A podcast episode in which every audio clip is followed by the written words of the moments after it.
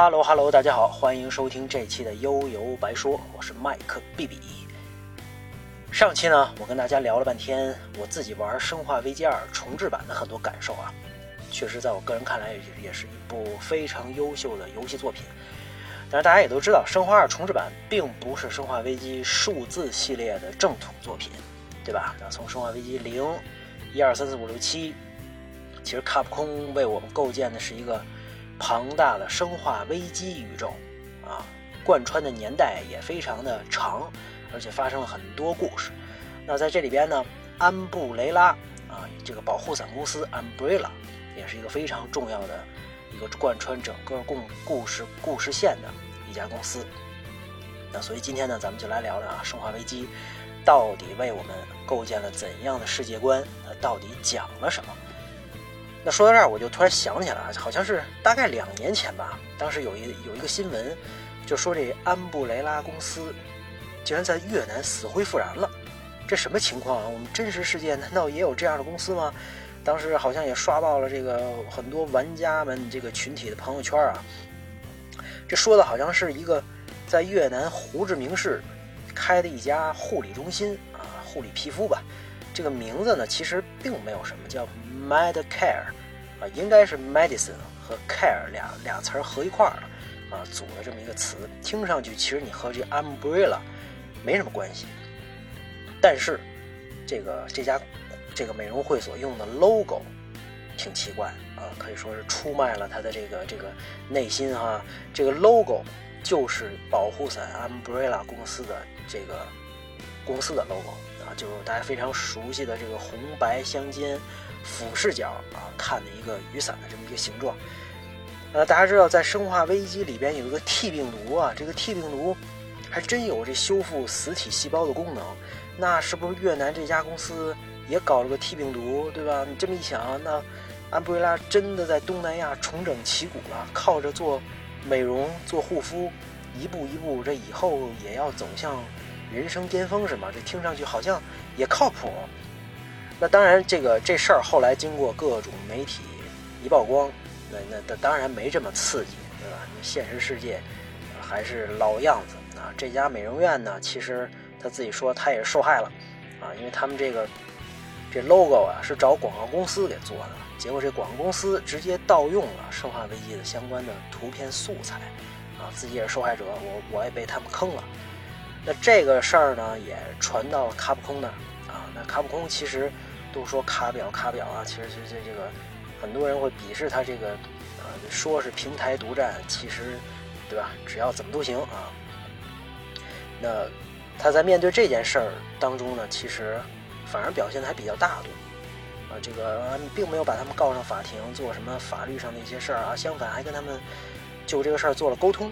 而且卡普空还给这 Medicare 发过邮件，说呀，你们可以保留我安布雷拉这个相关的标志，啊，但是这 Medicare 拒绝了，啊，这这这非常有意思啊！如果他要是同意了，那那这真是太逗了。所以可能当时就会有有很多人会想啊，或者提出一个疑问：那现实世界，如果我真开一家安布雷拉，是不是真有可能啊？玩笑归玩笑，大家也可以看一下世界、国际这些医药巨头啊，你可以按照这个世界五百强去捋一下这些国际医药的巨头，可以看一下哪些有潜质成为下一个安布雷拉啊。那那那当然，我你如果再看了《生化危机》的故事，包括起源之后，就会发现哪有那么简单，对吧？这可不是我做一个医药公司，我做一个 Medicare 一个美容院就能实现安布雷拉的梦想。啊，当然这梦想是打引号的。所以呢，咱们就接下来就看看安布雷拉到底做了什么，也看看《生化危机》到底给我们讲了怎样的一个故事。那《生化危机》的故事其实起源自二十世纪六十年代，也就是一九六几年啊。那那当然在这之前呀，其实还有一个设定是在中世纪。我觉得这事儿可能是卡普空生往上套啊，去硬生生的找一个中古时代、中世纪的这么一个源头。啊，稍微有些牵强。这中世纪说是西班牙啊，某地有一个城堡，有一个邪教组织，他利用这种寄生虫进行秘密的宗教活动。啊，此后呢，这个有一个家族啊，这第一代城主就他当时就获得了这个邪教的统治权啊，而且将寄生虫全部埋在了城堡附近的地底啊，以达成自己的阴谋。这是一个中世纪的一个大设定、大设定的背景，当然对整个生化危机的故事其实并没有直接的影响啊。那我们就直接还是从六十年代、二十世纪六十年代开始说啊。那一九六几年呢，咱们的这些主角们就开始上场了。那首先有三个人啊，就是首先就是年轻的贵族，叫奥斯威尔·斯宾塞，还有一个贵族啊，是他好朋友，叫爱德华，这个亚西福特也也有叫阿什福特的啊，这是这个无无所谓了。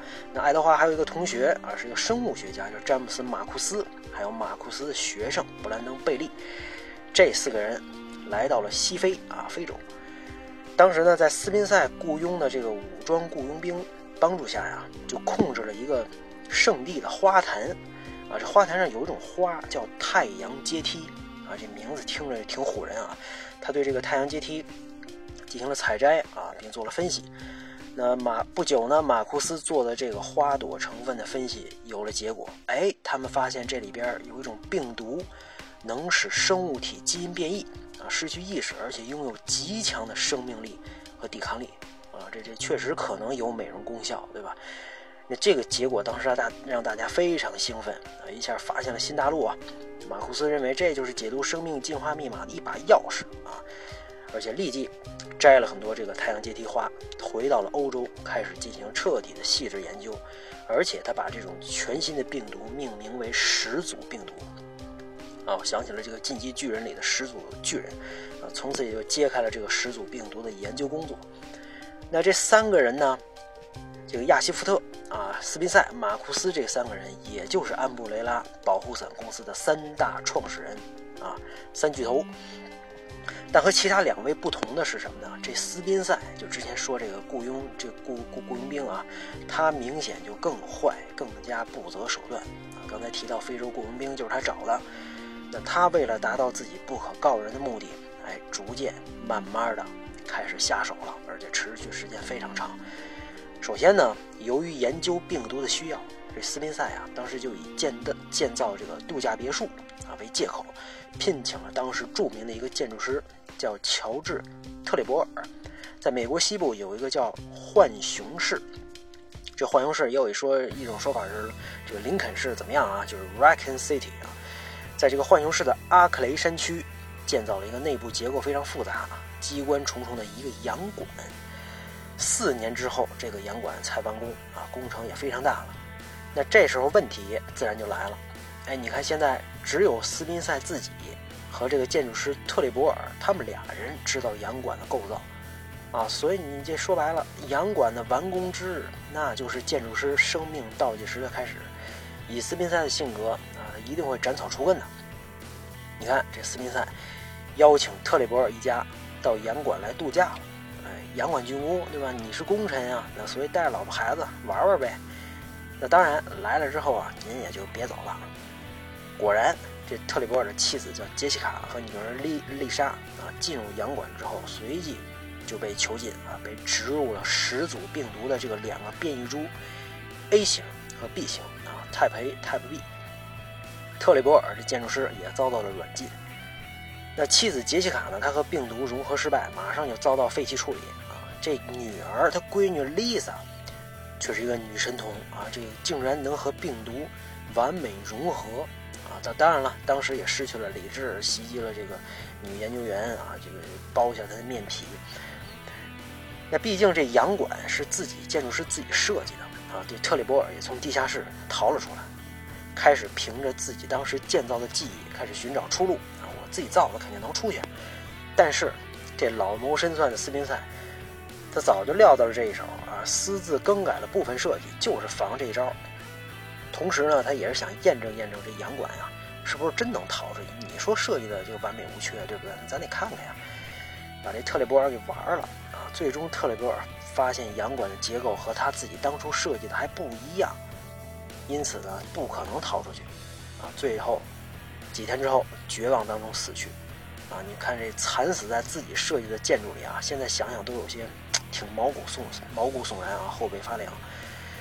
那后来呢，这爱德华·阿什福德、奥斯威尔·斯宾塞、马库斯三个人就正式成立了这个跨国制药企业 Umbrella 保护伞安布雷拉公司。那公司呢，表面财力雄厚啊，等级森严，就是一家超级的这个制药公司，而且也确实生产了这个很多有奇效这种灵丹妙药啊，其实也是用了始祖病毒或者 T 病毒。但是最重要的还是在不为人知的背后啊，进行着这个病毒的研究和开发。但没多久之后，很蹊跷啊，这三巨头之一这爱德华亚西夫特，诡异的就感染了病毒去世了。啊，你说具体怎么感染的病毒，是不是和斯宾塞有关系？啊，这这这也说不清道不明，咱也不知道，咱也不敢问，对吧？你再加上后来呢，安布雷拉开始在世界各地陆续建造这个秘密研究所，啊，进行各种病毒和这种叫 BOW 啊生化兵器的开发。那公司的另一个巨头詹姆斯马库斯，在一九七六年就开始出任这个浣熊市阿克莱研究所。和新建的一个叫干部养成所的负责人，哎，你看这两大合伙人啊，一个死了，一个给支得远远的啊，专门去搞研究了。所以这个管理大权逐渐就落到了斯宾塞手中，哎，正合他意。那这马库斯也不愧是超级科学家啊，不负众望，在干部养成所，马库斯对新病毒的研究，哎，终于有了成效。他将病毒啊和这种水质的 DNA 结合后，竟然达到了一个突破，啊，马库斯就把它命名为 T 病毒。为了完善病毒呢，马库斯也逐渐开始用哺乳动物甚至人类作为实验对象。那斯宾塞呢，希望马库斯能共享他基于这种水质改良的 T 病毒的相关的研究资料，那但马库斯拒绝了他的要求啊！你看这典型的低情商科学家。啊，当然可能也早就看出了斯宾塞的小算盘啊。这俩人就算是结下梁子了啊。那被拒绝后的这斯宾塞对马库斯，哎，逐渐就有了杀心。在研究过程当中呢，马库斯也逐渐发现，似乎有人在暗中调查他，而且一猜，这肯定是斯宾塞干的。马库斯，哎，也是有自己的打算啊。他求助于自己两个这个得意门生啊，一个叫威廉·伯金啊，一个叫这个阿尔伯特·威斯克。这两个人，啊，而这个求求助他们俩，而且他为了夺取这个主动权呢，在董事会上要公布这个 T 病毒。不料斯宾塞人家更是老谋深算啊，早有准备，反而指示他这俩门生啊，威廉和这个威斯克杀掉马库斯。终于有一天，马库斯正在研究病毒的时候啊，被闯进来的特种部队开枪击毙。临死前，马库斯也看到了部队后面的威廉和威斯克，心想：没想到你们这两个浓眉大眼的也叛变了。那他死之后，这阿尔伯特、威斯克和威廉·伯伯金啊，他们两个人就接手了 T 病毒的研究。但是谁也没想到，马库斯啊，他在被打死的时候，一瓶 T 病毒也被打碎了啊，他尸体就被扔进下水道。那后来这水质女王的病毒。附到了他身上，哎，这马库斯在无人知晓的情况下，用了二十年时间慢慢修复，并且最终复活。那另一边呢？这个亚西福德家族，哎，这这这人不是死了吗？啊，他第第六代家主死了，对吧？创始人之一。那第七代家主叫亚历山大亚西福德，他在一九七六七零年建造了南极研究所啊，但是研究并不顺利，所以他干脆呢提取了家族创始人。第一代家主维罗尼卡·亚西福德的基因，通过人工受精的方式，制造出了俩人儿啊，一个叫阿尔弗雷德·亚西福德，一个叫阿莱克西亚·亚西福德。哎，一看就是一对兄妹，对吧？既希望培养出这种智力超群的后代，完全是人工干预啊。结果果然啊，十年之后，天才少女阿莱克西亚这亚西福德就从大学毕业了。啊，毕业后就被分到这个 umbre umbrella，分到这个南极研究所，啊，所以你看这是的，这这等于出生后十年，就说明他只有十岁啊，啊，这绝对是别人家的孩子，对吧？那由于这个阿莱克西亚这个天才少女存在，这导致这个威廉呀，啊，嫉妒的几乎是疯了，啊，一山不容二虎，对不对？江东就不允许有这么牛逼的人存在。那过去三年当中呢，P 这个 T 病毒的研制还是有成效的，基本完成。那当然也只有百分之十的人能免疫啊。其实当时这个结果已经能令人满意了啊，但斯宾塞却不行啊，命令继续研究，你必须得开发出毁灭毁灭世界的生物兵器啊。也没人知道这斯宾塞要干什么啊，跟自己这么过不去。那威廉呢，正好也受到了这个天才少女的巨大冲击啊，疯狂的就开始用浣熊市的市民开始进行实验了。那时间转到八十年代，这个阿莱克西亚的哥哥呢，阿尔弗雷德，他在研究这个南极研究所的密室当中啊，了解到了自己和妹妹的身世，合着我俩是人工出来的啊，开始憎恨自己的父亲。那阿莱克西亚。他将这个始祖病毒和这种以后的基因融合，啊，制造出新型的维罗妮卡病毒，而且在哥哥的帮助下，残忍的啊，以自己的父亲，这个就是刚才这第七代亚历山大为实验体，植入了维罗妮卡病毒，啊，这父亲做的孽现在算是还回来了，啊，这可所以这可能也是这兄妹俩报复自己的父亲啊。维罗妮卡病毒，哎，人体实验失败，亚历山大彻底就变成了这种巨型的怪物。啊，被囚禁在南极基地的地下牢房当中。那为了彻底的完善这维罗妮卡病毒呢，阿莱克西亚干脆以身试法，对吧？把这个维罗妮卡病毒往自己身上打，啊，而且以冰冻的方式要延缓这个病毒变异造成的智力衰退，进入了长达十多年的沉睡。啊，这时候呢，这个阿阿尔弗雷德哥哥啊，也回到了这个叫洛克福特岛这是一个训练基地啊，出出任这个军事训练司令啊。你出这么大事儿，总得有人能铲事儿嘛，所以这个岛就是训练这种军事力量的啊。那不久之后呢，也是因为意外吧，这个妹妹哎，这个呃感染病毒死亡了啊。那那那他哥哥呢，其实是出现了恋妹情节的，而且。出现了这个人格分裂的症状啊，这个应该是在《生化危机零》里边有比较详细的描述哈。那所以在这个背景下呢，这个维罗妮卡病毒的研究算是终止了。那随着时间继续推进，浣熊市啊迎来了一个新市长，叫麦克沃伦，他跟这个安布雷拉建立了 P/Y 交易啊，让公司让安布雷拉可以以浣熊市为基地。大力发展啊！这这接近这半数市民都被这个公司雇佣，这有点像咱们可能东北的某些地区啊，这种老国企，对吧？一个城市可能有相当多的人啊，都依附在某家某家这个巨型企业或者组织工作啊，城市和企业就完全绑在一起了啊。其实也挺好啊，政府能收能收税啊，市民有工作啊，这绝对不是坏事儿。但是当这家企业是安布雷拉的时候，哎，这就刺激了。你看，这时候啊，这威廉已经成了病毒研究的一个绝对权威啊。病毒的研究呢，也进入了更成熟的阶段。而且他自己也凭实力结婚啊，妻子是自己的同事。那两个人还有个女儿啊，叫雪莉。那终于呢，按照斯宾塞的一个构思，这个带有攻击意识的战斗生命体，也就是暴君啊，终于被制造出来了。哎，这暴君可不一般啊，它拥有一定的智能，按照编写好的程序，哎，能执行命令。生命力、攻击力、抵抗力，那都比人类强大不知道哪儿去了啊！大家玩游戏肯定也都感受到啊，打是打不死的，对不对？当然，你听着挺厉害啊，其实也很傻，对吧？生化二重置版里肯定很多人都能把暴君绕得团团转嘛，他就会跟着你转啊！而且他暴君，你你这么牛，就是拿咱的李三光小李子毫无办法呀，对不对？那暴君这个成功率还极低，一千万人人当中可能只有一个人才能成为暴君。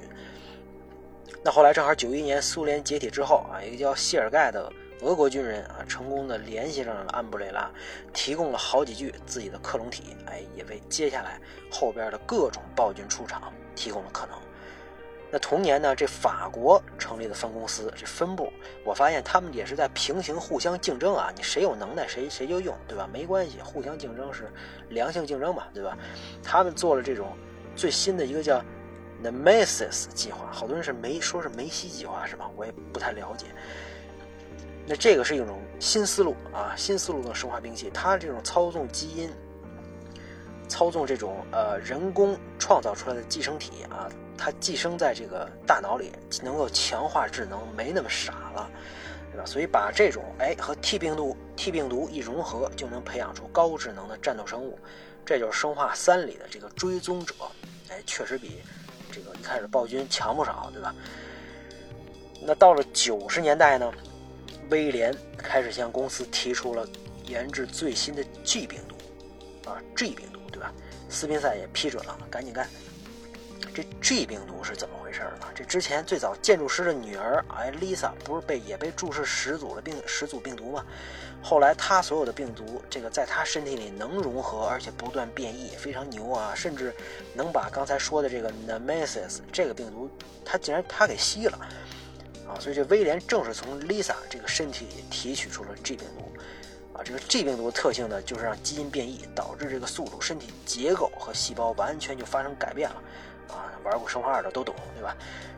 那这个时候呢，威斯克呀，已经不再关心什么病毒不病毒了啊，因为他知道在科研这方面啊，自己可能永远也比不上这科学疯子威廉。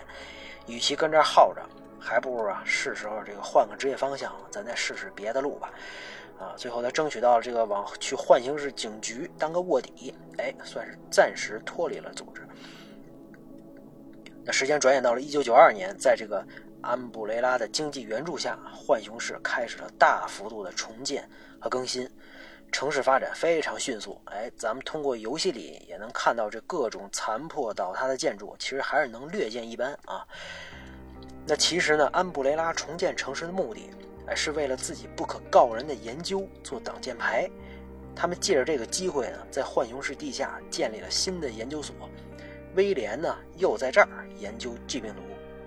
啊，所以有这个以后啊，咱们要看这有城市挖地基建地铁，这可要注意了啊，还是随时关注关注这工程的进展怎么样，对吧？你你你你万一这是在搞，对吧？也咱也不知道搞什么。那几年后呢，威斯克和威廉再次来到了他们最早的这个阿克雷研究所山上的这个啊，曾经这里就是最高级的病毒研究所，威廉也是曾经的所长嘛，T 病毒也是在这儿开发出来的。那由于这个建筑师的女儿这丽莎呢，吸收了这个 Nemesis 之后，又开始撕其他女性的面皮，非常残忍。这威斯克和威廉啊，为了这个不让这机密泄露，干脆把丽莎干掉、销毁。那经过几天的这个这个这个工工作之后啊，这丽莎被运到森林里的小木屋，哎，那里就放着他妈的棺材，放到一块儿了。那同时，浣熊市也重组了一个。